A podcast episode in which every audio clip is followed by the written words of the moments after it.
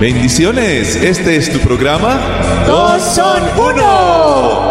Dice la palabra del Señor, así que ya no son dos, sino uno solo.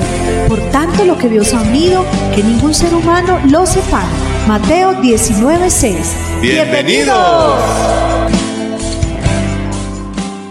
¿Qué tal amigos? Qué gusto saludarlos en este nuevo día, un día de bendición, un día de crecimiento. Felicitaciones en este momento a todas aquellas parejas y familias que se disponen a escuchar estos principios para disfrutar esa gran aventura de lo que es vivir en pareja, en el matrimonio. Este es su programa Dos son Uno y con ustedes estamos Uriel Fernando y Beverly. Qué alegría poderles saludar en este día a todas estas hermosas familias, jóvenes que proyectan un hogar o los que ya lo tienen, que podamos mirar lo que nos dice la palabra del Señor. Y vamos a mirar el Salmo 90.12, que nos dice de la siguiente manera. Enséñanos de tal modo a contar nuestros días que traigamos al corazón sabiduría. Como pareja ustedes tienen sueños y metas. Ojalá las tengan juntos, porque yo sé que a manera individual tal vez sí están, o tal vez están enterraditos por allá adormecidos. Es muy importante que los rescatemos, es muy importante que los tengamos. Claro que más importante que esto es que aprendamos a planear juntos, a soñar juntos, a ponernos metas juntos.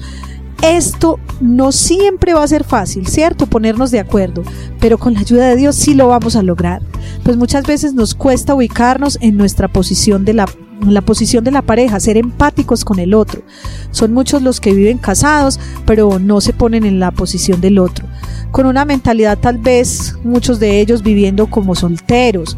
Eso es algo que está mal, que es nocivo a la familia, que daña y destruye a la pareja. Y debemos trabajar, esforzarnos por cambiar esto. ¿Cómo estás? ¿Qué ajustes tienes que hacer para que tu familia salga adelante y sea victoriosa, vencedora? Porque sí es posible con la ayuda de Dios. ¿Qué piensas, Uriel? Claro, querida, has dicho algo muy importante. Cuando yo decido compartir mi vida con alguien, debo de trabajar en mí, en mí mismo, en mi mente, que ya no vivo solo, vivo con alguien. Entonces ya lo de soltero quedó en el pasado y ahora es de casado. Sabes, en el texto leído es muy especial ver lo que el salmista expresa, pues es una gran verdad de algo que cada uno de nosotros necesita y que en pareja trae grandes beneficios a los dos. Si también lo tenemos en cuenta, el salmista reconoce que necesita aprender a vivir cada día, aprender a planear su día a día, pues eso trae sabiduría al corazón y de esa manera se puede vivir mejor en pareja, ya que aprendemos que la sabiduría de ella complementa la sabiduría de él y la sabiduría de él complementa la de ella. Es algo de reciprocidad y de gran aprovechamiento para la pareja. Pues de esa manera se pueden lograr planes, sueños, metas en pareja, los cuales traerán gran satisfacción a los dos. Entonces, tengamos presente esa palabra. Usted y yo necesitamos aprender a vivir, a planear el día a día. Y saben, el salmista lo reconocía que le costaba, entonces se lo pedía a Dios. Tú y yo también lo podemos hacer.